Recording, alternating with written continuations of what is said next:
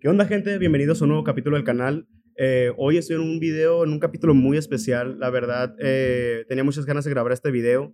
Yo sé que ustedes me lo habían pedido mucho y hoy, después de tanto tiempo de que empezó el podcast, al fin se va a lograr hacer. Espero cumplir sus, sus expectativas, espero que se diviertan con este podcast, que aprendan algo. Eh, bienvenido, César Miguel. Muchas gracias por, por aceptar la invitación y darnos un poco de tu tiempo, que sé que es muy valioso y el hecho que estés aquí, pues, se hace agradecer. No, gracias a ti por la invitación y, y como dices, el tiempo es muy, muy noble para todos, pero es un factor importantísimo. Y estoy aquí con gusto, no te preocupes. No, muchas gracias por, por haber aceptado. La verdad es muy importante tanto para el público porque me lo han estado pidiendo. Le juro, no es por, por acá, pero es el que más me han pedido. Y de hecho, de, era de los invitados que, desde que empezamos el proyecto que tenía en mira de que ojalá algún día se dé y pues feliz de que se haya dado al fin. Pues aquí estamos ya después, después, después de tanto tiempo. Después de tanto Sí, tiempo. de- fueron meses, yo creo. Sí, mesecitos. Desde, pues si quiere, cuéntenos qué anda haciendo ahorita últimamente. Sé que tiene ahorita el proyecto de, de su trabajo principal, que es la arquitectura, ¿verdad? sí. Me a construcción. Eh, pues es lo principal, ¿no? Como dices, soy arquitecto de profesión. Y pues lo hacemos a todo, pero eso es mi principal actividad, la construcción. La construcción. Eh, le digo que, que he visto que, que hay mucho trabajo en, en eso, en, en este aspecto, porque, como le digo, muchos seguidores me han dicho, hey, César Miguel aquí anda trabajando enfrente de mi casa, le, le, le comento. Entonces, yo les decía ya a ellos de que, ok, espérame un poquito a ver si se da la oportunidad de otra manera. Y se terminó dando que me lo topé ahí en usted trabajando, como le digo, en, el- en el Timber. Sí. Y, y pues se dio la, la oportunidad. ¿Cuánto tiempo tiene ya ejerciendo la, la profesión de arquitecto? Yo me gradué en el 2017. Pues sácale pluma, son seis años. Seis años, que con la pandemia aparecen tres, me imagino. No, no, pero- no, con la pandemia pues sí hubo trabajo, pero se, hubo más dificultades como todo, pero pues si uno quiere trabajar busca la manera de hacerlo, ¿no? Obviamente. Sí me dio COVID, me Ah, encerré tres semanas, pero de todas maneras seguimos trabajando. Ok, sí, sí afectó a la profesión de la arquitectura el, el COVID, sí fue A un golpe todo, a todo, sí. mm, parejo. Así Y, es. y en el aspecto de, de la salud, de que dice que, que le dio el COVID, eh, ¿cómo le fue en, en ese tema a nivel familiar? Pues mira, yo ¿Cómo siento- lo trató el COVID? Yo siento que la mente es muy poderosa, ¿no? Yo al principio, pues como todos me paniqué porque me dio cuando esto apenas iba llegando. Que se desconocía del sí, tema. que se desconocía el tema. Y me encerraron y me dieron los medicamentos que me tenían que dar según que no sirven pues, absolutamente para nada. Entonces, llegó el momento como el tercer día que yo entré en pánico. Se Ok. encerraron en mi cuarto solo. Eh, fue algo muy rápido, pero entré en pánico.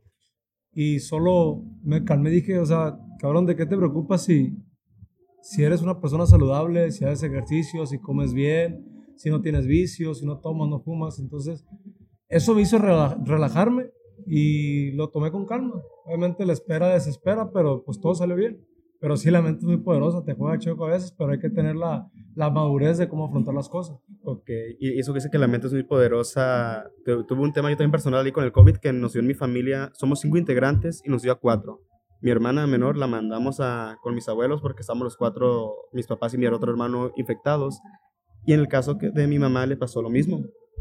Se, la mente le jugaba mal y, y estaba en un, en un aspecto muy casi, yo diría que hasta en depresión y con una preocupación muy grande. Entonces ella tenía un, un- sí le afectó al- a nivel pulmonar un poco. Entonces cuando llega el doctor que nos iba a, a revisar cada semana, le comenté al doctor, oye, ¿sabes qué? Mi mamá le está afectando más, le dije yo, lo mental que el COVID que en sí. Entonces le dije al doctor, mira, le dije, hazme un favor, dile a mi mamá que está mejor, que va, que va con un buen avance y ya nos dices a nosotros por fuera la realidad. Llegó con mi mamá, le dijo, ¿sabes qué, señora? Usted ya no tiene nada, le dijo. Yo pensé que le iba a ah, pues va mejorando. No, le dijo, usted, ya está curada. Y, ya se va el doctor ya nos dice, no, pues sigue igual, nos dice, tiene todavía el, el daño al mismo por ciento, no empeoró, no mejoró, sigue igual, pero tiene el daño. Despedimos al doctor, muchas gracias, me meto a la casa y mi mamá con otra cara, otro semblante, ya queriendo hablar a toda la Sí, familia, todo ya revivió ahí. Le digo, es, es lo mental, pues, y... Lo, lo mismo le pasó a mi mamá. ¿Sabes? mismo. Será cosa de madres que se preocupan por todo, ¿no? Pero lo mismo le pasó a mi mamá. Mi mamá también le, le dio COVID junto a mi padre. Fue en época de Navidad. Entonces, Navidad, Año Nuevo, pues, la pasaron encerrados. Pero mi madre se hizo la tomografía y salió con manchitas. Y fue con un doctor y le dijo que ese doctor tenía principios de neumonía. Entonces mi madre se fue para abajo. Yo, la neta, esa, a ese doctor por no le tengo mucha fe, sea lo que sea de cada quien, pero busqué la manera de, una segunda opción y la realidad es que mi madre no tenía nada. Que eran consecuencias del COVID, los, las manchitas, pero mi madre estaba al 100. Entonces ya después de que salió de esa consulta fue otra, le cambió el semblante como la tuya. O sea, como te digo, la, la mente es muy poderosa, pero si te dejas llevar yo creo que es peor a veces, porque uno se enferma y en mi caso yo no dejo de trabajar, yo enfermo trabajo. Hay mucha gente que se enferma y no va al trabajo. Yo creo que es peor en ocasiones si se puede, obviamente, trabajar. Hay de, hay de niveles a niveles, ¿no? Pero hay gente que busca cualquier pretexto para no hacerlo. Entonces yo creo que el hecho de, de, de, de echarle ganas también favorece un poco el tema de la salud. Claro que sí, y entendiendo que, que muchas veces no está en el, en el, control de uno, se podría decir, aspecto de mm, enfermedades tal vez de, como, como le digo, temas como la depresión, la ansiedad, que, que no está en uno, pero ayuda mucho lo mental, ayuda mucho el hecho de simplemente mantenerte ocupado, hacer deporte, enfocarte en algo que puedas canalizar toda esa energía y la mente es, es muy poderosa. Eh, no sé si usted haya, haya tenido alguna así recaída mental de que casi como con el COVID, pero en su vida cotidiana que... Sí. ¿Y, y cómo canaliza eso? Pues en qué, cómo sale de eso. Sí, mira, ahorita que dices tú que no está en uno, yo creo que sí está en uno, porque si no, ¿en quién? Lo de ansiedad y lo de la depresión, ansiedad es el hecho de ver más al futuro, esperar que llegue eso, ¿no? Y la depresión es pues no apreciar lo que, lo que tenemos, porque muchas veces nosotros deseamos, pero esa no es la felicidad, lo que se desea, la felicidad es lo que, lo que tiene uno y, y valorarlo, ¿no? Obviamente. Sí, he tenido momentos difíciles en mi juventud, como todo joven, inestable, ¿no?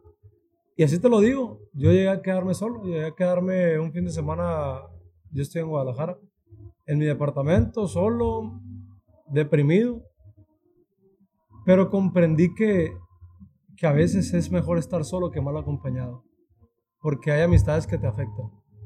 Entonces lo tomé así. Poco a poco son pruebas difíciles porque a veces Dios tiene que apoyar tu vida para que pueda florecer. Y son pruebas muy difíciles, pero así lo tomo, de la mano de Dios. ¿Y siempre ha tenido usted esta perspectiva? ¿Siempre ha estado de la mano de Dios para salir adelante? ¿O en qué momento fue que usted dijo, mira, por aquí voy? Por aquí voy. Mira, como todo joven, yo también, la neta, yo sí fui muy desmadroso. En mi prepa la viví como quise. Y pobrecito de mis padres, ¿no? Porque yo era ese típico joven que, que no llegaba a casa, que salía de fiesta, que... que sí, sí, sí, sí, sí, sí.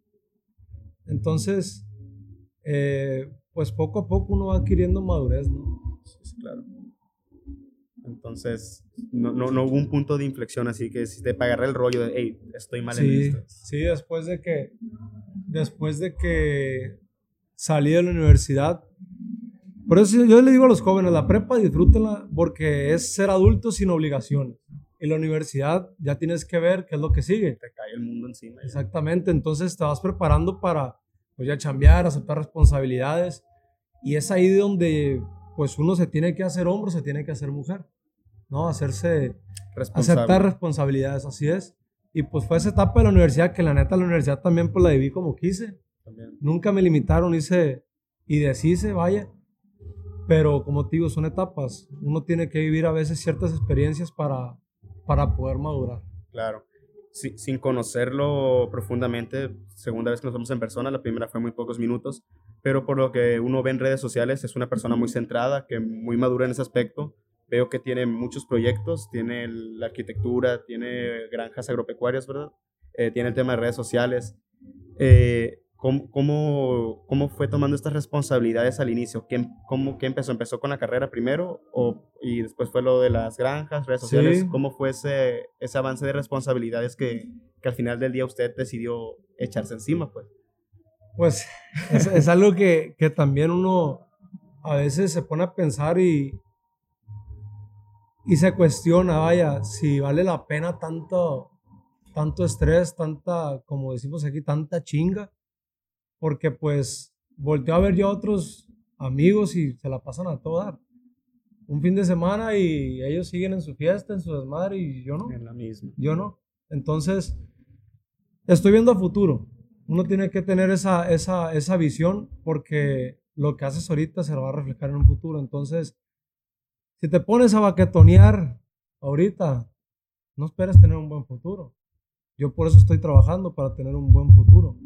Obviamente empecé con la construcción y yo lo he creído siempre que todo lo que he vivido es de la mano de Dios. Entonces, hay caminos que uno a veces tiene que tomar y que van en contra de nosotros, pero va por un buen camino. Que a veces no sabes por qué, Pero, por pero, algo. pero por algo pasan las cosas. El tema de la agropecuaria fue un proyecto que hicimos mis hermanos y yo por mi hermano menor. Él es ingeniero agropecuario. Eh, y pues ahí está. O sea, aprendimos errores, porque nada, nadie nace sabiendo, pero ahí va. El tema, el tema de las redes sociales que me preguntabas, así te lo digo, yo si estoy aquí es porque Dios quiere. El día que yo quise imponer mi persona en redes sociales, se canceló todo. Ok, ok. Así te lo digo, así te lo digo. Se Porque yo subía un video y ¡pum! explotaba. Ok. El día que yo quise imponer mi voluntad, no tuve, no tuve vistas, no tuve likes, no tuve nada. Y lo quiso poner como, o sea, ¿qué se refiere? que subió? A mi persona.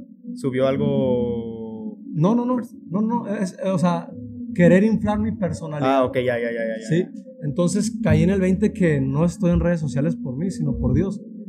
Y son tropiezos que uno tiene que cometer y son podas grandísimas que uno que tiene, tiene que tomar para darte cuenta de eso.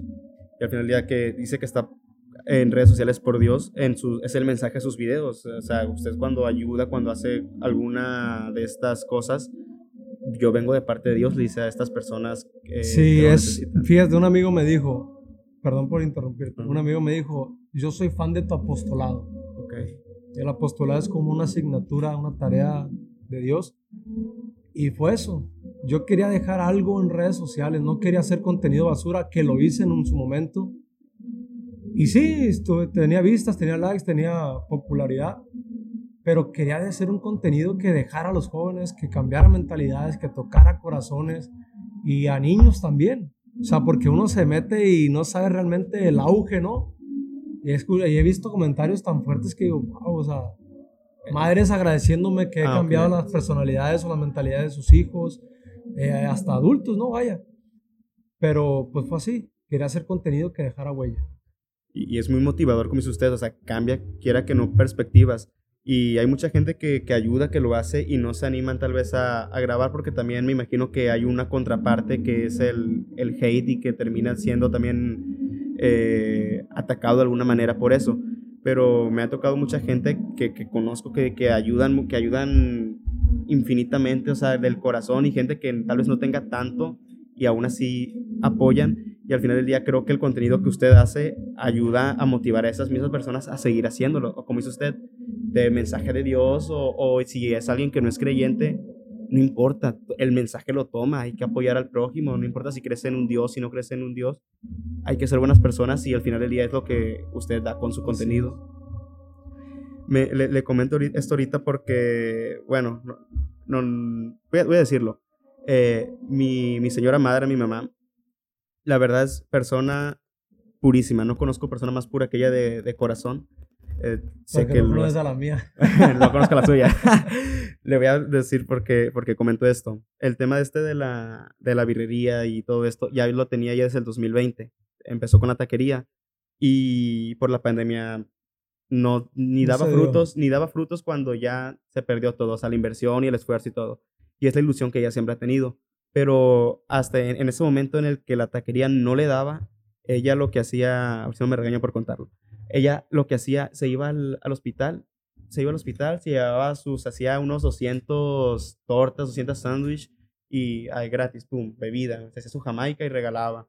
Eh, lo ha hecho también cada cierto tiempo, no muy recurrentemente, pero cada cierto tiempo eh, recolectamos cosas de, de la casa por, por ella, o sea, ella es la de la iniciativa, recolectamos juguetes, eh, ropa y le gusta irse a, a, a lugares donde se necesita y a lo que voy lo hace sin, o sea, sin recompensa. Sin recompensa, lo hace porque le nace y es una persona también muy creyente y que, que le, yo, yo la veo, pues la veo y como ejemplo y así como lo ve usted, de que lo hacen porque quieren hacerlo, porque les nace, sin, sin ver algo a cambio. No sé, ¿qué, ¿qué lo motivó usted para empezar con eso? Pues mira, ahorita que hablas de la recompensa, esos actos no los paga el hombre. ¿Cuál es la cámara que me está grabando? Esa. Esos actos no los paga el hombre, los paga Dios. Porque toda esta vida está de paso. Y a Dios y a la conciencia es lo único que no se le puede engañar. Y ahorita que hablas de eso, eh, cuando yo decidí hacer ese tipo de contenido, yo aún no firme con la decisión. Así te lo digo, yo le hice una promesa a Dios. En dos meses era diciembre, no era febrero, antes de Semana Santa, faltaban dos meses. Yo traía la greña larga, el cabello, a los que no son de Sinaloa, greña es cabello. Y yo le prometí representarlo en el Via Crucis si él me llegaba a ese millón de seguidores, que yo tenía como unos 500 mil seguidores. Subí en dos meses más de 550 mil seguidores. O sea, cosa que no había pasado en un año porque yo tenía un año donde a ese punto yo llegué de querer cerrar TikTok. Ya me, me, enfadé, pues, ya, o sea, por más que me esforzaba, no hacía contenido todavía de bondad, que es el apartado que, que subo, bondad. No, no subía, no subía, no subía, no subía mis, mis, mis seguidores. Entonces yo quise, llegué al punto en que me harté y quise cerrar TikTok. Entonces nace esa idea de querer hacer algo diferente, de dejar huella. Y veo que, que pues van los números. Y todavía mi, te, digo porque son deseos humanos. Hay deseos humanos y deseos espirituales. Mi deseo humano de querer, si era mi, si el camino que él me estaba eligiendo, todavía yo le hice esa promesa, o sea, todavía yo retándolo, ¿no? O sea, súbeme esos 550 y a ver si es por aquí. Ese millón, me faltaban como 500, 400. Que no es poco. Y no es pro, no, para nada. Y me dio 600 mil más. O sea, me dio 100 de pilón para que ahí estás a gusto, pues, cabrón. para que no me reclamen. Entonces, pues me di cuenta que sí me escuchó y así pasó en el Via Crucis de las misiones pasadas, desde 2022 lo representé. Y fue una experiencia muy bonita, muy grata. Entonces, desde, desde esa Semana Santa hasta la fecha, he tomado ese apostolado que es reflejar su bondad. Reflejar su bondad. Toda la vida ha vivido pensando en, en la voluntad de Dios y orándole a Dios o, o en, en, qué momento empezó con, con eso? Toda la vida me han inculcado la religión católica mi madre es ministra, es muy apegada a Dios. Eh, y uno pues iba a misa los domingos, pero igual, o sea, cuando eres inmaduro, pues te vale madre, sinceramente. Sí, no profundizas. A veces vas a misa y no escuchas lo que dice el padre, ¿no? Entonces, eh, llega a cierta edad donde uno pues ya quiere más, pues. O sea, no puedo, no. Yo iba a cuestionarme esto, ¿me está yendo también para portarme así? Okay. O sea, Dios me ha dado tanto para portarme así, para ser quien soy. Y es cuando uno pues empieza a tratar de cambiar, aunque no es fácil, y empieza a vivir experiencias. Porque una vez que estás enfrente de Dios, la verdad, sientes una satisfacción muy plena. O sea, es algo inexplicable. Sientes una paz y una tranquilidad y te das cuenta que, pues, aunque muchos no crean, yo lo respeto. claro, cada quien Por cada quien su creencia pero yo te lo digo de mi persona, es algo, es alguien único, que te da a manos llenas sin que merezca, porque a mí me dio a manos llenas sin merecer, porque yo era un cabrón jodido y me sanó. Siempre he tenido buenos sentimientos, pero cuando eres joven siempre hay inestabilidad, pues. Y las tentaciones nunca faltan. Nunca, ahí van a estar, siempre. Pero eres más vulnerable cuando estás lejos de Dios. Es cuando pecas. Eh, y estas personas, estos jóvenes más que nada, porque creo que el, enfoque debería ser a los jóvenes a futuro, que son los que pueden llegar a, a cambiar el, la sociedad y todo lo, porque la realidad es que la sociedad hoy en día está... Usted, usted Ni me digas con la noticia esa de Lagos de Moreno. Ah, increíble, ¿no? O sea, increíble que pasen esas Ser cosas hoy en día. A lo que voy es que hay muchas personas que sé que, que, que quieren y, y, y nos animan y dar ese paso a la creencia, a la fe con Dios. ¿Cuál es su recomendación a- hacia ellos? ¿Qué, qué, qué les diría a esas personas que, es- que están un poco todavía mm, deteniéndose a ellos mismos por mentalidad a no ir con Dios, a no avanzar a eso? Pues yo te diría, te lo preguntaría a ti, o sea, ¿por qué negarte de ser feliz? Es buscarla, es encontrar la felicidad. O sea, ¿por qué negarte a ser feliz? Porque hay gente, o sea, te digo, hay gente que no lo comprende, pero es una persona o un ser que se está diciendo, no robarás, no matarás, honrarás a tu padre y a tu madre. O sea, no codiciarás bienes ajenos. Son puras cosas para tu bien. Si te, o sea, dejando el lado espiritual, Claro. ponte en el lado humano. O sea, son puras cosas para llevar Para una vida digna. Entonces, por eso hay tanto, ta- tanto, tanta enfermedad ahora psicológica, como decías tú, la ansiedad, la depresión. Yo me pregunto en esos espacios de esas personas, ¿dónde está Dios? Porque enfrente de Él, pues, la verdad que uno sana. Te lo digo, me sanó a mí. Ok, ok. Entonces ha- hay que, hay que animarse, hay que... Fíjate bien, va a ser cuando esa persona quiera. Ok. Porque Dios, si no, a lo mejor está atrás de ti y nunca lo vas a ver si tú no quieres. Hay una pintura, se llama La creación de Adán, la creación del hombre. ok. No sé si la has visto. La verdad. Está. Dios así estirado y está Adán. Ah, claro, ya, ya, ya. Que no se está- tocan los, ajá, los dedos. ¿no? Exactamente. Si el hombre estira su dedo, puede tocar a Dios. Ok. O sea, se refiere a eso, pues, de que puedes pasar toda una vida sin conocerlo, aún teniéndolo al lado. ok. Es cuando tú quieras y te respeta tanto que, aunque lo humilles, ahí chance. está. Ok, ok. Exactamente.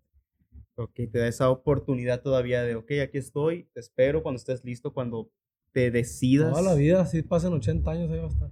Ahí va a estar. Antes de tu muerte va a estar. Ok, y nos comentaba ahorita que, que está adoctrinado, por decirlo de alguna manera, de una religión católica de sus Soy padres. católico, la verdad. La gente cree que soy cristiano porque soy como que muy impulsivo en ese ámbito en Ok, las redes sociales, pero no soy católico porque es que los cristianos son Sí, sí. pues, algo Son intensos. más de predicar Ajá. también. los En el catolicismo se ve también hasta menos eso del hecho de predicar. en- en- Sí, pero no, la realidad es que soy un joven común y corriente que no soy muy religioso, la neta. A veces hasta orando se me van las, las oraciones, Ok, ok, ok. pero creo mucho en Dios. Tengo una relación muy chingona con Él. Entonces yo creo que eso es lo que importa, ¿no? Para llevar mi pregunta, si, si sus creencias se basan al final del día en algo personal, en, en lo que es para usted Dios, o si lleva detrás una religión, que en este caso que es la católica, porque al final del día, la, una religión, pues al final del día tiene, voy a decir, su, pues no sé si son leyes o cómo llamarlo, pero hay cosas que digo, a lo mejor puede que uno no esté de acuerdo, pero uno esté bien firme con Dios, pues, o sea, al final del día, Sí, sí, mira, la religión nos divide. La religión no es para todos. Mas, sin embargo, Dios sí es para todos. Yo sé que la religión católica es gobernada por seres humanos y cualquier religión. claro. Entonces, si esa religión que tú practicas te hace ser mejor humano, adelante con eso. No lo es- busques más. Ya si estamos bien o estamos mal, ya llegará el momento en que nos juzguen. Pero a mí me funcionó la católica y es Y como dice usted, al final del día lo que se busca es el, el buen ser humano, la buena persona de uno mismo, que al final del día nosotros tenemos tanto la católica, la cristiana y a lo mejor en otros países de, tienen sus dioses, pero al final del día se busca eso, la, la, la bondad, ser buena persona, porque tampoco sabemos con certeza la imagen de Dios. Entonces al final del día creo que es lo importante, Pero esa es una vanidad. una vanidad. O sea, imagínate la imagen de Dios, como de ese guapo europeo. O sea, la neta, a mí me vale madre si, Exacto. tiene los ojos sí, sí, azules sí. o no, pues. es a lo que O voy. sea, A lo mejor Dios es... Pero a lo que yo no entiendo es cómo la gente se aferra a querer imponer una imagen, cuando realmente la vanidad, pues, se hace a un lado con las doctrinas, claro. pues. Sí, claro, claro, claro. O sea, y eso es, eso- es una pelea entre religiones, o sea, que no era así, que dice tal cosa, que... O sea, no, no entiendo, y la verdad no entiendo porque hay muchas religiones que atacan, mas sin embargo esta pues no, no te ataca. no, no. O sea, al contrario, te abre las puertas y te invita, ¿no? Y cada quien a lo suyo y Entonces, si te ataca, entonces no es muy amoroso tu Dios. pues sí. Y, y sí, o sea, se ve muchas veces que muchas religiones dicen, ah, me tocó una vez eh, que se me acercaron, creo que era de, de Jehová la religión. No generalizo, no es que todos sean así, pero recuerdo que me llegó haciendo esta persona una pregunta y se la contesté y al parecer a ella le sorprendió mucho que un católico le haya respondido bien. No, no recuerdo la verdad la pregunta, me gustaría decirles. Eh, el caso que me dice, si sabes, eres, ¿cuál es tu religión? No, pues católico, le dije en ese momento. Y, y dijo, no, pero, o sea, como diciendo, la católica no sabe nada, pues, o sea, entonces, ahí la... Sí, o sea... la religión y vas y juzgas al prójimo. Sí, pues, ¿de qué se trata? Entonces, pues? ¿cómo? Así Entonces, bueno, eh, de este... Vamos a regresar un poquito ahorita porque, como le digo, la intención de este podcast y por lo que lo quería invitar también, como le digo, era más que nada los jóvenes.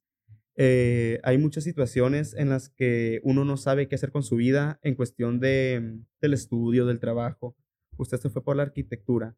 ¿Cuál fue su proceso? ¿Viene de familia? ¿O cuál fue su proceso para decidirse por, por la arquitectura? ¿Qué, ¿Qué, pensó para llegar a esa decisión? Sí, mira, yo lo he visto, mi padre es ingeniero civil, entonces gran parte de mi juventud lo vi en mi padre.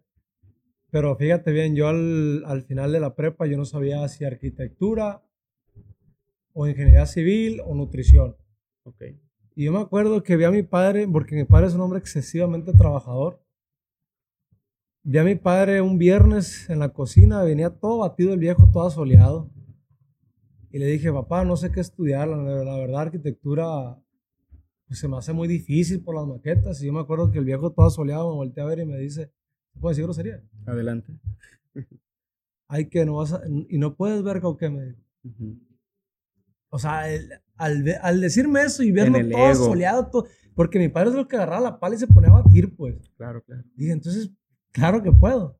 Y decidí, me gusta la construcción, pero sí fue un gran aliento mi padre para tomar esa decisión.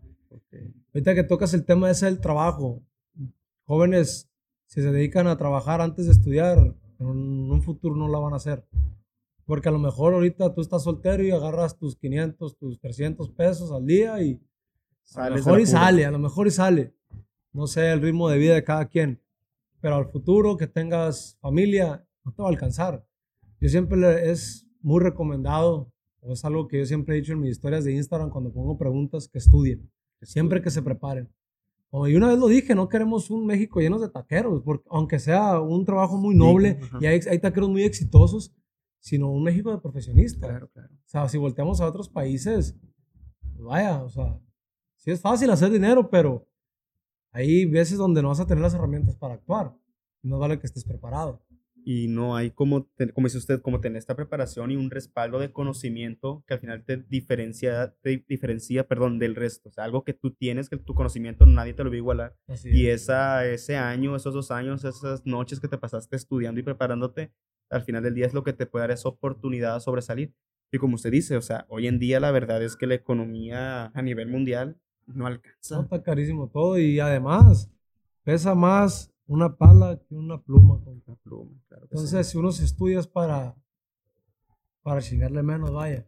Aunque el trabajo pues nunca cesa, ¿no? O sea, hay de, hay de diferentes tipos de ámbitos en el trabajo laboral, en, en la obra, en la oficina, como maestro. hay muchos de los que puede desarrollar. Pero es más fácil, siento yo que es más fácil hacer vida con conocimientos que sí. Que sí. Y ahorita que decía esto de que a usted le tocó estudiar de, de foráneo, irse de foráneo, que les tocó estar solo. Eh, pues no solo, pero sí de foráneo. Sí, pues, pues de foráneo. Que quiera que no, no es el estar con, con su familia, en su rancho, que, que como más comodidad que estar en uno en su casa. Yo soy foráneo, yo pero estoy en Culiacán, no estoy tan lejos pero me ha tocado mucha gente de ahí que yo miro que no aguantan, no aguantan la, el no estar con su familia, no aguantan la soledad y terminan haciendo un lado que se dan de baja de la carrera, que no, esto no, no puedo estar, y no porque no les gusta la carrera, porque no, no, no soportan el, el hecho de estar allá, como le digo, pues de foráneo, que usted sabe lo que, lo que significa. Entonces, al final del día, por una desmotivación, dejan sus sueños, no, no terminan de, chingar, le voy a decir, de, porque no es fácil, uno sabe que no es fácil. Pero usted nunca tuvo este, este punto allá en Guadalajara de querer tirar todo y, regresarse, ¿no? No pasó no solamente en el estudio, sino en, muchos ámbitos de, de, mi vida. Pero soy muy consciente que la lucha constante, si uno quiere, puede. Hay momentos, es que no somos de porcelana, jóvenes. no podemos caernos y quebrarnos. O sea, tenemos que caernos y levantarnos una y otra vez. Y es la manera en que se consiguen las cosas. Porque si no, pues yo me pongo a pensar los viejones de antes. O sea, tu abuelo, mi abuelo, o sea. No había Antes- oportunidades y salían adelante. Compa, mi abuelo nació en 1940 en Guasave, no había ni luz. Nomás en la noche. Y solamente por, se me hace que era la Zaragoza. Mi abuelo desde los 12 años trabajando vendiendo cachimbitas con petróleo. O sea, y ahorita, compa, hay jóvenes de, bueno, ni tan jóvenes, treintones que no quieren trabajar. Ok, ok. Entonces, siento que los tiempos se están haciendo cada vez más difíciles en el ámbito social. Porque somos más comodinos. Porque, Hay- más porque hemos utilizado la tecnología muchas veces para dañarnos. Pero no debe ser así, o sea, todo tiene que ser bueno, tu invento tiene que ser bueno, ¿sabes? Claro, claro. Y, y eso que hice de, de nuestros abuelos, de nuestros papás, es tan sencillo ver cuántas personas en la época, ni siquiera de los abuelos, de los papás, pregunten a sus papás cuántas personas lograban tener su título, graduarse, tener la oportunidad del estudio. No, no había. No había, no, eran, eran Mi- afortunados. Mi abuelo tiene hasta la secundaria. Entonces, y ahorita la realidad es que es más sencillo tener un título de lo que quieras. Ya en la- el mismo Guasave, ya que se supone que no es una ciudad grande, tiene miles, de- o sea, tiene muchas Sí, opciones. no. A lo que voy con esto es que también no es nomás tener tu título, tienes que estar bien preparado. ¿Cuántos se graduaron en su generación? No sé si tenga el dato. como unos 60 y tantos. Sesenta y tantos. O sea, de un día a otro había sesenta y tantos arquitectos nuevos buscando. Ay, son miles, y y son miles, miles. Y miles. en una escuela, en un salón, porque eran varios salones. Sí, claro. A lo que voy es que uno tiene que hacer un esfuerzo extra del de al lado en tu salón y no nomás en el, en, en el tema del estudio. Es la chinga y uno no Tiempo, tiempo, tiempo, tiempo. O sea, estás de foráneo y todavía te hace el lujo de desperdiciar la oportunidad que tus padres te están dando. ¿Cuánta gente no, no tiene el, el privilegio de estudiar? Somos un porcentaje mínimo. Claro. O sea, y todavía por, no sé, X o Y problema, me voy a regresar, voy a tirar la toalla. Se vale. ¿Cuánto tiempo y dinero invertido y esfuerzo los papás? Exactamente. Y de uno mismo. Exactamente. Sí, ¿no? Y, y, no es fácil. De hecho, ahorita que decíamos de los precios, estamos ahorita pues, en primera mano con usted aquí que lo tenemos. Una casa antes, eso sí, era, voy a decir, más sencillo hacerte de un terrenito, eso. Hoy en día, no sé si nos puede hablar de eso, de hoy en día está muy cabrón tener Todo. tu terreno. Sí, o sea, todo. un terreno, una casa ahorita, ¿cuánto te sale? Es que, a ver, yo te pregunto, ¿por qué si antes no había dinero, por qué alcanzaba y ahora que hay dinero, no alcanza? Población, cantidad, Inflación. inflación. Antes la tierra ni tenía precio, antes, hasta la repartieron a los Sí, ejidatarios, Le tocó a mi la regalaron, Claro. lo bendecido de tu abuelo, de tu bisabuelo. Pero ahorita, no, No, no, o sea, una casa antes de pandemia, una casita de Infonavit te costaba, no sé, 400 mil, 300 mil, ahorita te valen 800, o sea, imagínate. Y una casa de que... de- No, de Infonavit, ¿qué condiciones? Sí, o sea, Entonces, es un buen parámetro para ver. Para que- prepararse. para Para, preparar. prepararse, porque si, si crees que con dinerito que te alcanza para el fin de semana y pistearte te va a hacer, va a hacer la vida, la neta no. La neta, ¿no? Y, y cuánto tiempo te van a esperar tus papás ahí en tu casa, como dices ahorita, personas de 30 años. Y no es que juzguemos, es que la neta hay que abrir los ojos de que no es lo correcto, o sea, y, a- y hasta qué punto vas a estar ahí, pues. Pero muchas veces no, no solamente son los hijos los que tienen la culpa, sino también los padres. Porque esos hijos tienen un techo por los padres. El día que el padre o la mami le corte el chorrito, el le va a buscar y la mujer le va a buscar. Entonces también tiene mucho que ver eso, ¿no? Que los padres pues no sean tan consentidores, vaya. Y, y en ese aspecto en su vida, ¿cómo fueron sus papás con ustedes? No, Ahí- a mí nunca me limitaron, compa, la neta. Nunca me limitaron en cuanto a, a, te digo, a, a- la libertad de, via- de viajar, de hacer de lo dejaban hacer. libre. Pero sí me limitaron económicamente, ¿no? Ok, ok. O sea, yo no era de los que tenía para irme a un antro y comprar una moneda y tirarla. No, no, no, es algo absurdo. De hecho, yo me acuerdo que contaba mi, mi comidita cuando era foráneo para, para poder salir los fines de semana y para la gasolina del carro y todo eso. Obviamente, le agradezco mucho a mis padres por lo poco, lo mucho que me dieron, pero sí me limitaron y eso me hizo valorar. Y en cuestión de educación, de a enseñarle a usted lo que era el valor del dinero, Sí, sí, yo trabajaba de los 15 y 16 años.15, 16 años. Sí, y me daba mucha pena, la neta, es algo que... ¿Cuál que- fue su primer trabajo? que yo, bueno, yo estaba en la secundaria, eh, mi padre se, se, dedicaba a construcción y los veranos me ponía a cargar madera, cosas así, ¿no?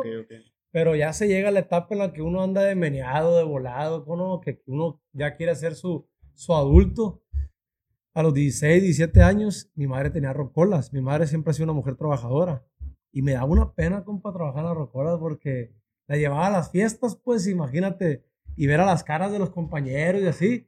Y, pero, pero inconscientemente me estaban inculcando el valor del trabajo aunque yo no lo miraba. Claro que sí. Y te digo, es parte de la inmadurez, pero cualquier trabajo honrado obviamente no tiene por qué dar pena. Claro que no, y al final del día usted, ellos de fiesta y usted trabajando, o sea, usted... Sí, pero yo quería andar de fiesta también, pues. Pero, o sea, eso dice que los papás influyen en el aspecto de que es un hijo, o sea, y eso le ayudó porque ya en el momento a lo mejor usted no lo entendía, a los 14 años, que no, 16 años de que no, quiero estar en... Andy, ajá, exactamente. Pero uno crece y, y, se da cuenta de los errores y, de lo que fue y puede Uno crece y se da cuenta de todas las nalgadas que me dio mi madre. Fueron muy valiosas en, mi crianza.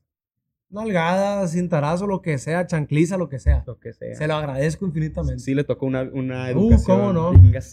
El cinto piteado pintado de mi padre también, sí. Y se los agradezco.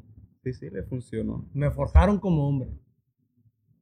Y, y, en cuestión, viéndolo a futuro, si usted desea en algún punto tener hijos, eh, ¿cuál es su, su, perspectiva para eso, para la educación? ¿Qué tiene en mente? No sé si lo ha pensado de pues mira. cómo los voy a educar en todos los aspectos, ya sea hablando de Dios, de la escuela, del trabajo, o sea, no sé si lo se lo ha puesto a meditar de qué voy a enseñarle a mi hijo, cómo voy a ir con hombre, eso. no tengo ni plan de casarme ya.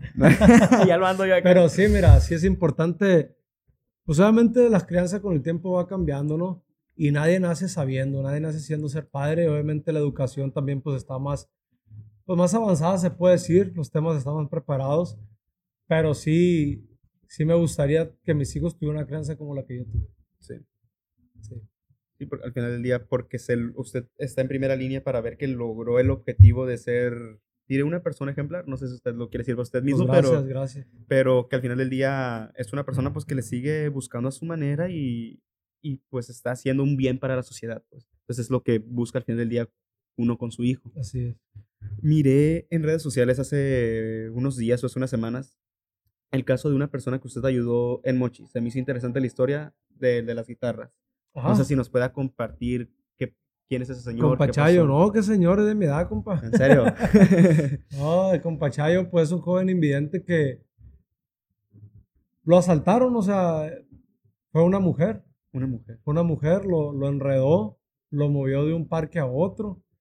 Y pues él obviamente confiado porque tiene un corazón noble y un corazón noble, la nobleza es, esa ausencia de maldad. Entonces se confió, se fue con ella y que iban para tal lado y le, le, pidió prestado su teléfono, pasó una llamada, luego dinero, la guitarra. Lo dejó y, lo, y lo asaltó, lo asaltó, literal lo asaltó y lo dejó tirado. Pues gracias a Dios eh, él llegó a una pollería donde fue atendido por, por, una gran señora, no mal recuerdo, se llama Diana, eh, y le ayudó, lo ayudó. Y hizo este movimiento fomentando a que la gente lo ayudara. Y pues sí, la neta, yo le dije, Chayo, Chayo, a veces tenemos que pasar malos momentos para tener buenos. Tenías una guitarra, ya tienes cinco, o sea, y tenían dos en camino. Sí, en ese día creo que le pusieron cuatro mil pesos, entonces yo a los dos días le llevé su bastón, porque hasta el bastón se llevó la, la mujer. Eh, y yo le dije, Chayo, también comprende que sea bueno, sea malo lo que hizo ella, no sabemos su situación, a lo mejor lo hizo por alimentar a algún bebé, a lo mejor lo hizo viendo, viendo las cosas de un lado positivo. Claro, claro. A lo mejor lo hizo por hambre, no sé no, se vale, pero se no se vale, puede pero entender la situación del otro. Ajá, exactamente, o sea, no podemos juzgar hasta estar en los zapatos del otro y creo que nunca vamos a estar preparados para eso. Entonces le dije también, Chayo, créeme que la primera persona que tú vas a ayudar después de este evento va a ser a esa, a esa mujer, porque esto le va a llegar a sus ojos y realmente es ahí donde se hace conciencia, porque a lo mejor ella la regó muy feo, pero a veces tú no tienes que regarla para aprender. Para aprender. Exactamente. Y ahí, ¿cuál fue la perspectiva de, de, este Chayo ante esa situación? No sé qué le comentó él. ¿Ya estaba triste o al final del día feliz de lo que estaba pasando? Porque al final del día ese suceso trajo cosas buenas a su vida también.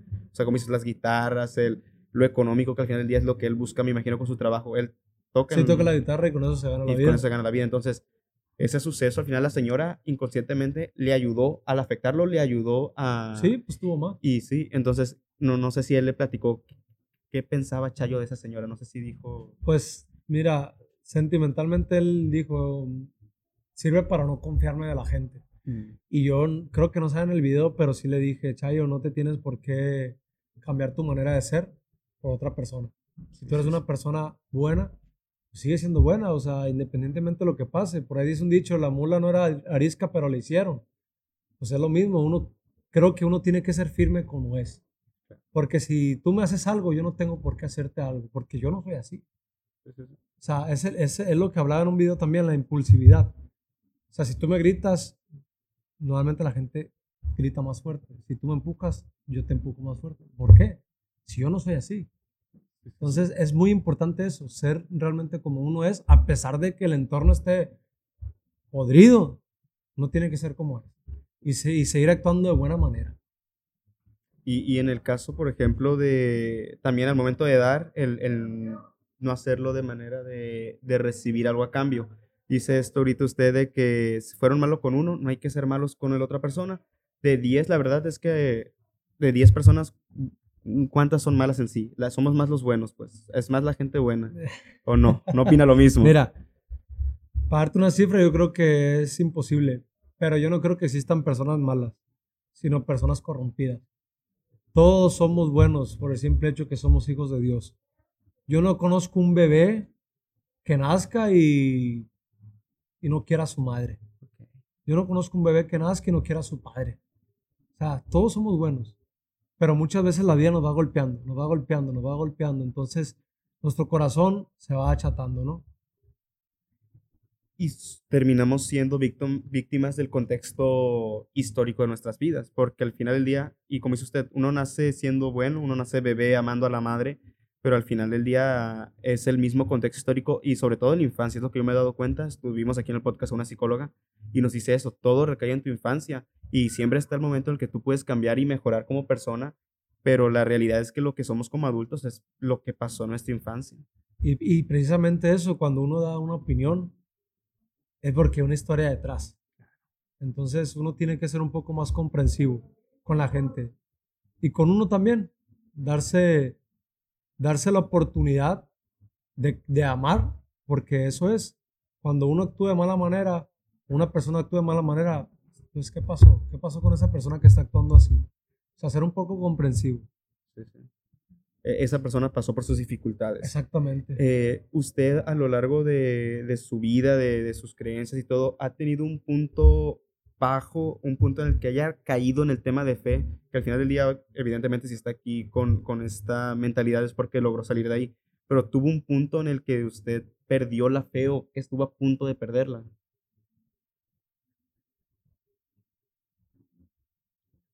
Pues no así de perder la fe, pero sí en estar como enojado con Dios. Ok. ¿Por qué vivir, por qué me haces vivir esto, no? O sea, si, si he sido buena persona, ¿por qué es? Pero te digo, hay preguntas que no tienen respuesta y el tiempo con acciones Dios te lo enseña. Porque es así, tú no, tú no vas a escuchar nunca la voz de Dios, a lo mejor eh, humanamente te lo digo, pues, pero a lo mejor te hace vivir ocasiones que te da la respuesta a ese y- suceso. Y necesitas vivir eso. Ajá. Hay gente que sí, a lo mejor se ha tenido la presencia así tal cual, ¿no? Como uno quisiera verlo. Porque sí he escuchado yo casos de, de gente que pues, ha tenido esa conversación, vaya. Sí, Yo creo que todos hemos escuchado alguna anécdota de alguien que ha tenido una cercanía. Les cuento algo rápido, cerca, así algo cercano que me pasó. Eh, una tía, omito su nombre, pero una tía que toda su vida pues se le dificultó el... tu- tuvo dificultades muy, muy grandes. Eh, un día, así como dice usted, enojada con Dios, diciéndole, a ver, te doy todo de mí, y, y reclamándole y reprochándole, ella sola en una habitación oscura, en, en un, en un ámbito muy personal, literal, recriminándole a Dios eh, todos sus problemas y por qué le pasaba eso. Eh, terminó, terminó de eso y escuchó por su ventana algo, escuchó que pasó algo, o sea, que cayó algo. Salió una notita, como un tipo folleto, eh, que, que decía Dios te ama, así nomás. Dios te ama. Voltea al cielo, pues no, no, o sea, pues qué, y, y no, no vive en calle principal, o sea, era como la puerta trasera, o sea, ¿quién te tiró eso? O sea, no. Fíjate, digamos que a lo mejor fue una persona. Digamos que a lo mejor fue una persona que le puso el papelito, ¿no? Por no Ok. decir algo espiritual. Ok, ok.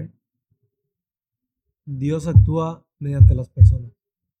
Entonces, en el lado que lo quieras ver, a lo mejor Dios mandó a esa persona a escuchar lo que tu tía estaba reclamando y le puso en su herramienta ese papelito. Entonces, Dios actúa mediante nosotros. O sea, si lo quieres ver de un lado humano o de un lado espiritual, a lo mejor apareció así. Apareció. Pero el mensaje llegó. Pero, eh, exactamente. el mensaje llegó. Desde, eh, nos hicieron ahí unas, unas preguntitas por Instagram. Como le digo, la gente estaba loca por, por este capítulo, la verdad, no, la verdad sí, no, no se imagina, no se lo digo de cómo pidieron este, esta invitación. Entonces le vamos, le vamos a hacer ahí unas, unas cuantas Sí, preguntas. Nos pregunta Samat2412, ¿cómo se debe empezar a emprender? Me imagino que, pues, señor empresario, pues todos los proyectos, y es esta pregunta que nos hace, ¿cómo se debe empezar a emprender? echándole muchas ganas, porque no es fácil. Uno, cuando está, puede decir, cuando alcanzó la meta, pues uno la ríe, pero uno tiene que también disfrutar el proceso. Porque hace poco lo dije también en una historia de Instagram. Yo duré cinco años tocando una puerta en otra ciudad, en Culiacán. Cinco Ok. años tocando una puerta que nunca se me abrió hasta el año pasado. Ok. Pero fui insistente, fue perseverante y pues gracias a Dios ahí estamos, ¿no? Y se logró. O sea, ser perseverante, intentar, intentar, intentar y si te caes levantar. Ok, no hay Así un... es. Y, y cómo saber en qué punto decir, o sea, porque también tenemos que tener esta retrospectiva. Una disculpa si se escucha música, la verdad tenemos, nos cayó la banda aquí arriba, pero... No, no vamos a subir. Vamos a subir a bailar ahorita. Pero, o sea, también tenemos que tener este punto de, de decir, esto es para nosotros. O sea, te- tiene, me imagino que hay un punto en el que tenemos que decidir si esto es para nosotros, ya después de lucharle mucho. O sea, ¿cuál, cuál puede ser ese punto para seguir o no? No sé si sea algo bueno o algo malo, pero yo veo todo, todo desde la fe. Ok. Si a lo mejor tú emprendes un negocio y te va mal, a lo mejor vas a aprender algo que en el siguiente te va a funcionar. Fíjate bien, investiga la historia del fundador de Kentucky. Kentucky. El viejo hasta la tercera edad se hizo multimillonario y sí, tuvo un chingo de empleos. Entonces, ¿qué pasa con los jóvenes de porcelana que quieren toda la primera? No, no, imposible. Hay que ser perseverantes. Hay que ser perseverantes que esto no es, no es magia, estamos en la vida real. Entonces hay que, hay que chingarle. Y en este aspecto que usted tiene tres proyectos principales, no sé si tenga algún otro que desconozco. Sí, sí tengo, pero no te lo voy a contar. Ok, ok. no.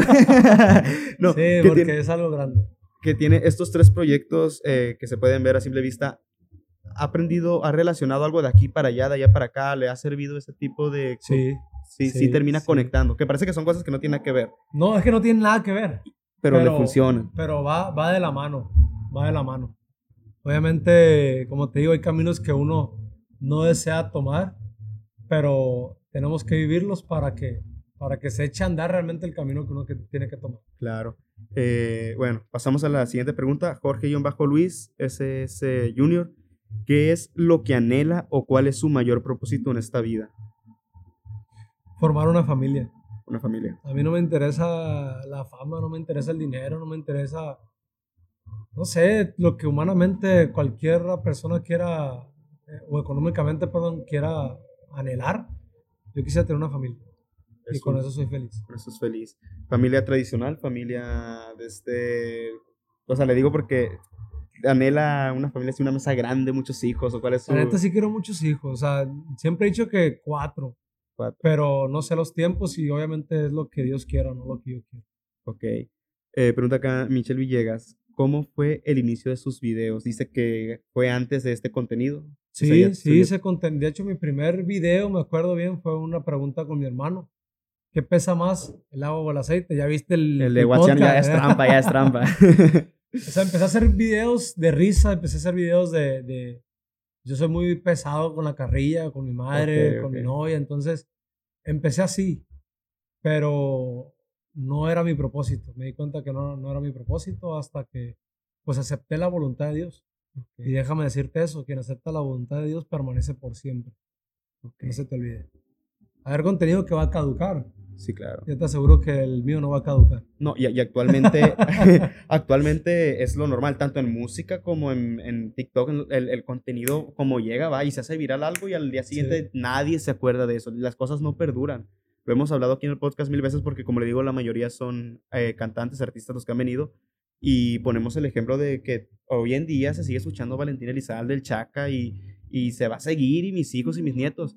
Pero yo no creo que mi hijo escuche Tusa, pues. O sea, sí, sí, sí. o sea, y si es lo que hizo usted, el contenido... es, es algo tan humano, pues, que no, Claro. no- no- que Y- siempre va a estar. Y sí, hay, hay- y hay que, hay, no, o sea, hay que estar orgullosos de lo que hacemos. Hay que hacer cosas buenas que van a perdurar en redes sociales porque eso te marca. Como dice usted, o sea, lo que sube hoy lo, se va a seguir viendo a futuro y Y Y hay puede que ser estar que, orgulloso como de- dices tú, puede ser que sea un boom, pero si una persona en cinco años lo ve y esa persona que lo vio le tiende el corazón, pues ya, o sea, ya estamos del Sí, otro lado. ganancia, sí. No le hace que no haya views o no le hace que no haya likes con una. ¿no? Y, y- eso. y así como hay contenido basura, que es el que predomina, también predomina demasiado, hay contenido muy bueno y hay de todo, es la ventaja de las redes sociales y cada quien tiene su algoritmo a lo que, a lo que es la verdad, a lo que es cada persona y a lo que le interesa. Preguntan también, ¿cuál fue el primer video que se hizo viral y cómo lo tomó? ¿Cuál fue su sensación? De, del tema de bondad. O El primer video. viral, el primer video Bueno, que- vamos que a hacer antes, antes de ser influencer. Yo subí un meme a Facebook. Un meme. Sí, de hecho, pues, era mi página personal, que ya no existe, tengo fanpage solamente. Ok, Eh, subí un vi- una foto donde sale el territorio de México, ¿ok? Como era antes, antes de que Santana vendiera, pues. sí, sí. Eh, y se hizo viral y yo me acuerdo que me tomaba tan personales los comentarios negativos en ese momento porque pues no estaba preparado. Obviamente la vida te va guiando, ¿no? O sea, no puede llegar la fama de una, Ujú. o sí puede llegar, pero si no te va a pasar lo de Yaritza su esencia, ¿no? Ah, sí, sí. O sea, sí. se pierde la humildad. Se pierde la humildad. Yo creo que la clave de esto es la humildad. Uno tiene que permanecer siempre con los pies en la tierra. Y ya me acuerdo que pasó eso. Subí esa foto y se hizo un memazo, pues. Todos los mexicanos enojados y que no sabían. Bueno. y fue algo, fue algo antes de ser influencer. Te estoy hablando hace, no sé, algunos 7, 8 años. Hace rato ya. Y se ponía a contestarles. que, No, pero estuvo a punto de. Sí. Pero yo me acuerdo que personalmente sí me molestaba. Pues, Se me enojaba. sí, ¿Por qué me dice eso? No Porque me te- yo tengo un carácter muy pesado. Ok, que lo, ok. lo he dominado, la neta, por, por Dios, porque no hay otra razón. La neta, tengo un carácter muy pesado. Y yo me acuerdo que, que renegaba solo, pues. Entonces. Con gente que nunca en mi vida voy a conocer, pues, ¿sabes? Ok, ok. Pero esa fue la primera publicación que se hizo viral. Ok. Eh, ahorita me, me- me llegó la- una pregunta que le quería hacer. Recordé. ¿No le ha pasado que en un momento que usted quiera ayudar, no le acepten la ayuda? Que le digan, ¿sabes qué? No, no, no, no, no. No, no, he tenido esa, esa experiencia. No, la neta no. No me ha pasado que que se hagan a un lado, pues como dices, no, no. Siempre agradecidos. Muchas veces sí se sacan de pedo. Porque pues hoy, hoy en día estamos tan podridos que No hasta las buenas acciones son raras, ¿no? Sí. Eso sí me ha pasado que como que se quedan anonadados, vaya, Ajá, que no, no se sorprendidos. Ok. Eh, dice que nos diga otras palabras que se dicen diferentes en Mochis y Guas- Ah, es que tenía un contenido así, ¿verdad? Era con... Sí. Ese amigo sí que me sigue entonces. Sí, sí, no, pues entonces, ¿y ese contenido qué era? ¿Era eso? Era... Sí, pues era cura, o sea, ¿cómo se dice? Uno de los primeros también videos que se hizo virales de eso fue de las tortitas del mercado. Ah, ok, ok. Fue con mi morra, o sea, con el mochi, no sé, son hot cakes y wasabi. Pero no es lo mismo. Pues no, no es lo mismo, pero pues, Ajá, la gente sí, sí, entendió sí. pues eso. Ok, Sí. ok. Bueno, eh, continuamos. ¿Cuáles son sus planes a futuro? Pues ya nos comentó que su anhelo es la familia, planes tal vez en lo profesional.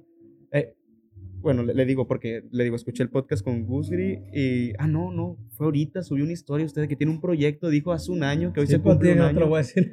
No, no, no, no, no quiero que me lo diga, pero es- ese sería a lo Mira, mejor- te lo voy a poner muy fácil para que no complicaron la vida. Ok, Yo voy a estar donde Dios quiera. Si estoy fuera de redes sociales es porque Dios quiere. Si estoy en redes sociales es porque Dios quiere. ok. Si estoy construyendo es porque Dios quiere. Si me levanto de la cama es porque Dios quiere. Si no me levanto de la cama es porque Dios quiere. Ok, Listo. Voy a estar donde Dios quiere. ok, usted está, Porque, porque te digo, ya te lo dije ahorita, acepté la voluntad de Dios. ok, lo que O sea, sea, de Dios. Yo le pido a Él que no, me, que no me deje actuar solo. Ok, Ok. Porque la neta soy un hombre perdido. Quien actúa solo es un hombre perdido. Ok. No, pues muy bien. Pero profesionalmente sí espero estar, estar construyendo, estar creciendo con la empresa, estar... Porque al final de cuentas, pues todo eso, pues es donde sale todo esto también. Ok. El dinero no me cae del cielo, pues. Sí, no, y hay que trabajarlo. Ahorita no hay de otra. Sí. Te preguntan también, ¿qué persona del medio le ha hecho alguna maldad? A lo mejor no del medio, porque no quiere mencionar, o no sé si le ha pasado una experiencia, pero ¿tiene alguna experiencia de algo, de alguna persona, ya sea en la escuela o en su infancia, que, que le haya marcado, que le hayan hecho algo que le haya dolido, que le haya marcado? Sí, sí. Pero he aprendido a perdonar.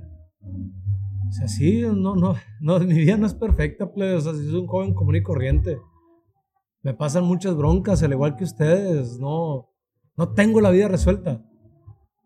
Pero sí, o sea, hay muchas anécdotas que te puedo decir, pero he, aprendido a perdonar y creo que no vale la pena darse el espacio para estar recordando malos momentos.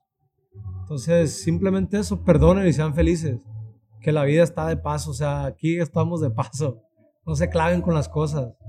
Perdonen. Y, en ese momento que dice que usted era más impulsivo, ¿cómo, ¿cómo lo tomaba? Porque ahorita pues ya más maduro, ya en retrospectiva lo No, pues era, era violento. O sea, me ponía se defendía. Sí, no, sí. Sí, o sea, no, no se dejaba tampoco No, de, no, nunca, nunca me he dejado. Ok. El Marusín dice, ¿a qué edad empezó a chambear? Ya nos comentó que desde los... Sí, morrillo. En contra de su voluntad, pero ahí No, pues sí, o sea, en vez de estar vaquetón en verano, pues que son dos, tres meses de vacación. Mi padre, pues me, me metió a la obra poquito, y ya luego me mamá con las rocolas y así. Ok. Eh, Ayla Repa dice, lo más difícil de ser arqui como profesionista y como estudiante. Tal vez estudia ella también. Lo más difícil de ser arquitecto. El tema de la arquitectura o uno como arquitecto es que siempre tiene que estar pensando en futuro. ¿Qué sigue? ¿Qué sigue? Porque no puedes vivir en el día, en el presente, porque te va, profesionalmente te va a atrasar. Entonces el tiempo en obra es dinero. Uno tiene que estar siempre visionando. Creo que eso es lo difícil, ¿no? De, cómo ahora el tema que, que, es muy popular, la ansiedad, es el exceso de estar pensando en el futuro, eso, ¿no? O sea, ser tan organizado, tener esos hábitos atómicos que, que te organicen para que tu estrés sea menor. Ok. Este, y es la innovación, o sea, en arquitectura, no sé, yo en mi ámbito en odontología, lo que se usa ahorita hace cinco años no se utilizaba me imagino que en arquitectura, que es mucho la cuestión del, del diseño que pongo aquí, que pongo allá, es estar también constantemente actualizándote en ese aspecto, sí, me imagino. Sí, tienes que estar en movimiento. Y no solamente en la arquitectura, en todos lados, pues tienen que estar en movimiento porque se, quien se queda quieto se queda atrás. Pero sí, el diseño hay que estarlo también modernizando. Modernizando. Y también pregunta la misma persona, como a mí que estudia arquitectura, dice, ¿alguna vez tocó algún momento frustrante como estudiante sobre algún proyecto? Si estudias arquitectura, yo te, voy a, yo te voy a decir una cosa, siempre defiende tus proyectos. Porque es cierto, pasa que los profes mm, te van a cuestionar porque es su trabajo. Pero realmente si tu proyecto es bueno y lo defiendes, si tienes buenos argumentos, lucha por ello, porque ahorita están dóciles. Me cuentan que antes llegaban y te rompían el plano y un plano que se hacía con estilógrafo que duraba semanas y te lo rompían. Ahorita, ajá, ahorita todo imprimes, todo haces en computadora. Pero si siempre defiende tus proyectos. Me pasó a mí en la tesis, cuando hice la, bueno, es una tesina. Eh, me criticaron los sinodales, pero cuando te, cuando agachas la cabeza, te pisotean. Entonces, no es, que te, no, no es que te pisoteen de mala manera, sino que te vas como hilo de media, ¿no? O sea, te atacan, te atacan. Y fue cuando uno, pues, tiene que tener esos argumentos para defender su proyecto. Y pues saqué nueve plebes. Así que. Nueve muy bien. de, esa experiencia. Sí, el proyecto final de carrera. Pues. Ah, el proyecto final de carrera. Eh, se usaba ya en, en, en, cuando usted estudiaba, porque me salen TikToks de, de, que están estudiando arquitectura y que les ponen a hacer puentes y les ponen pesos con palitos. E, eso es algo sí nuevo. Me tocó, sí me tocó. Pero no tiene, bueno, sí tiene que ver con arquitectura porque uno tiene que tener la noción para, para el momento de construir. Pero es más de ingeniería eso. Es más de ingeniería. Ah, ok, ok. Bueno, continuamos después de este pequeño corte. Eh, vamos a ir ya un poquito ahí aterrizando las ideas. En, en cuestión de, de, redes sociales, ¿cuál es su proceso creativo? O sea, su, su, contenido es muy diferente al resto. Usted, me imagino que el contenido es improvisado, voy a decir, o sea, es espontáneo. Entonces, ¿cuál es su, su al final del día, el trasfondo de su contenido? ¿Qué hay detrás de? ¿Cómo el trasfondo? Me Sí. perdí la pregunta. O sea, sí, por ejemplo, uno en, en este ámbito, pues bueno, que elabora preguntas, que investiga. Ok. Lo de usted es más espontáneo. Por lo que pues, salga del corazón, compa, lo porque que no- salga. si es actuado, pues ya sí he visto contenido actuado, la neta. Y se nota. Sí, sí. Pero yo, o sea, ahí, ahí están los videos a veces que me, me trago o, o- o se cortan porque, pues, la neta, pues, uno está en vivo, pues, y hay errores. Pero sí, muchas veces uno tiene que ser muy espontáneo. Yo como arquitecto soy así. Ok, Siempre ok. estoy pensando y uno tiene que ser creativo y movido. Es donde le, le digo que le funcionan herramientas Sí, en un ámbito en el otro. Ok, bueno, pues vamos a ir ya aterrizando por el tema de las, de las cámaras que nos están aquí ya otra vez, como siempre, causando disturbios. Vamos a invertirle a las, a las pilitas.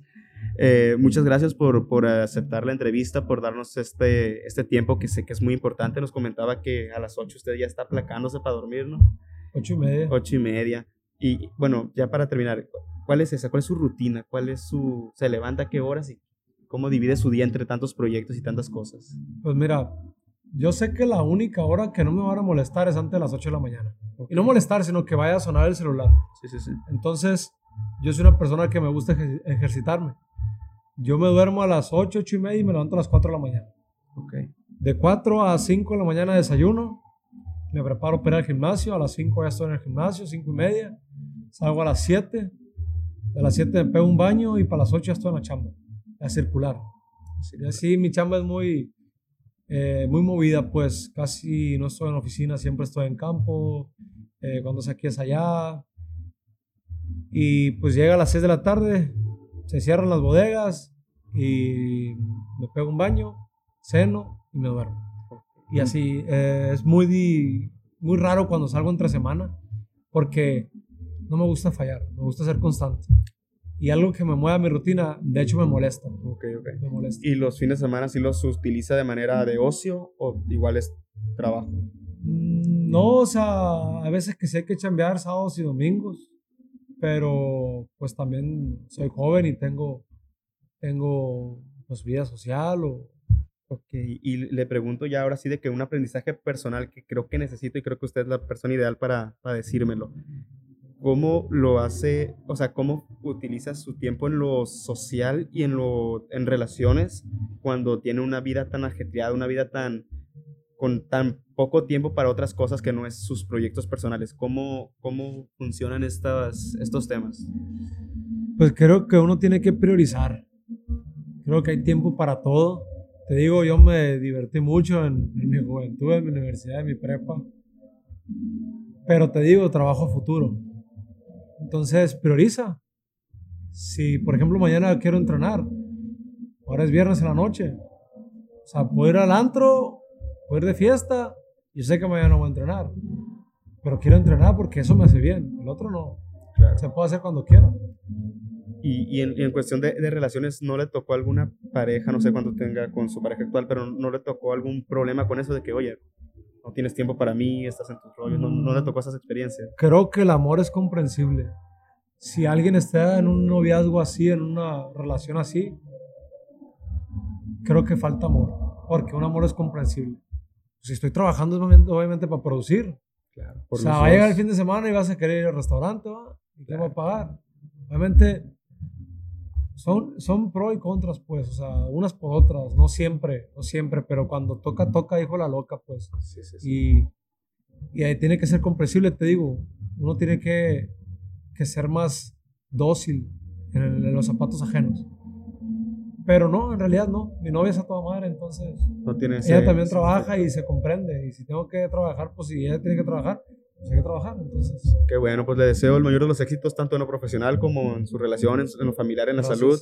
Eh, le agradezco por su tiempo, como se dan cuenta, o sea, sí es, es se agradece porque es, eh, entiendo el significado que le da usted al tiempo y cómo lo utiliza. Pues el hecho que nos haya dado aquí una hora, una hora y media, se agradece mucho, la verdad. Bueno, muchas gracias por, por haber aceptado esta invitación. No, gracias a usted por, por la invitación espero que tu canal crezca.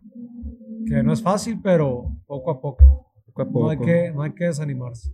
Bueno, gente, pues espero que les haya gustado. Espero que después de tanta espera estén complacidos. Para que Eh, le den like. para que le den like. Eh, igual, pues. ¿Qué? ¿Qué? La canción. Ah, no lo hago ahorita. Ok.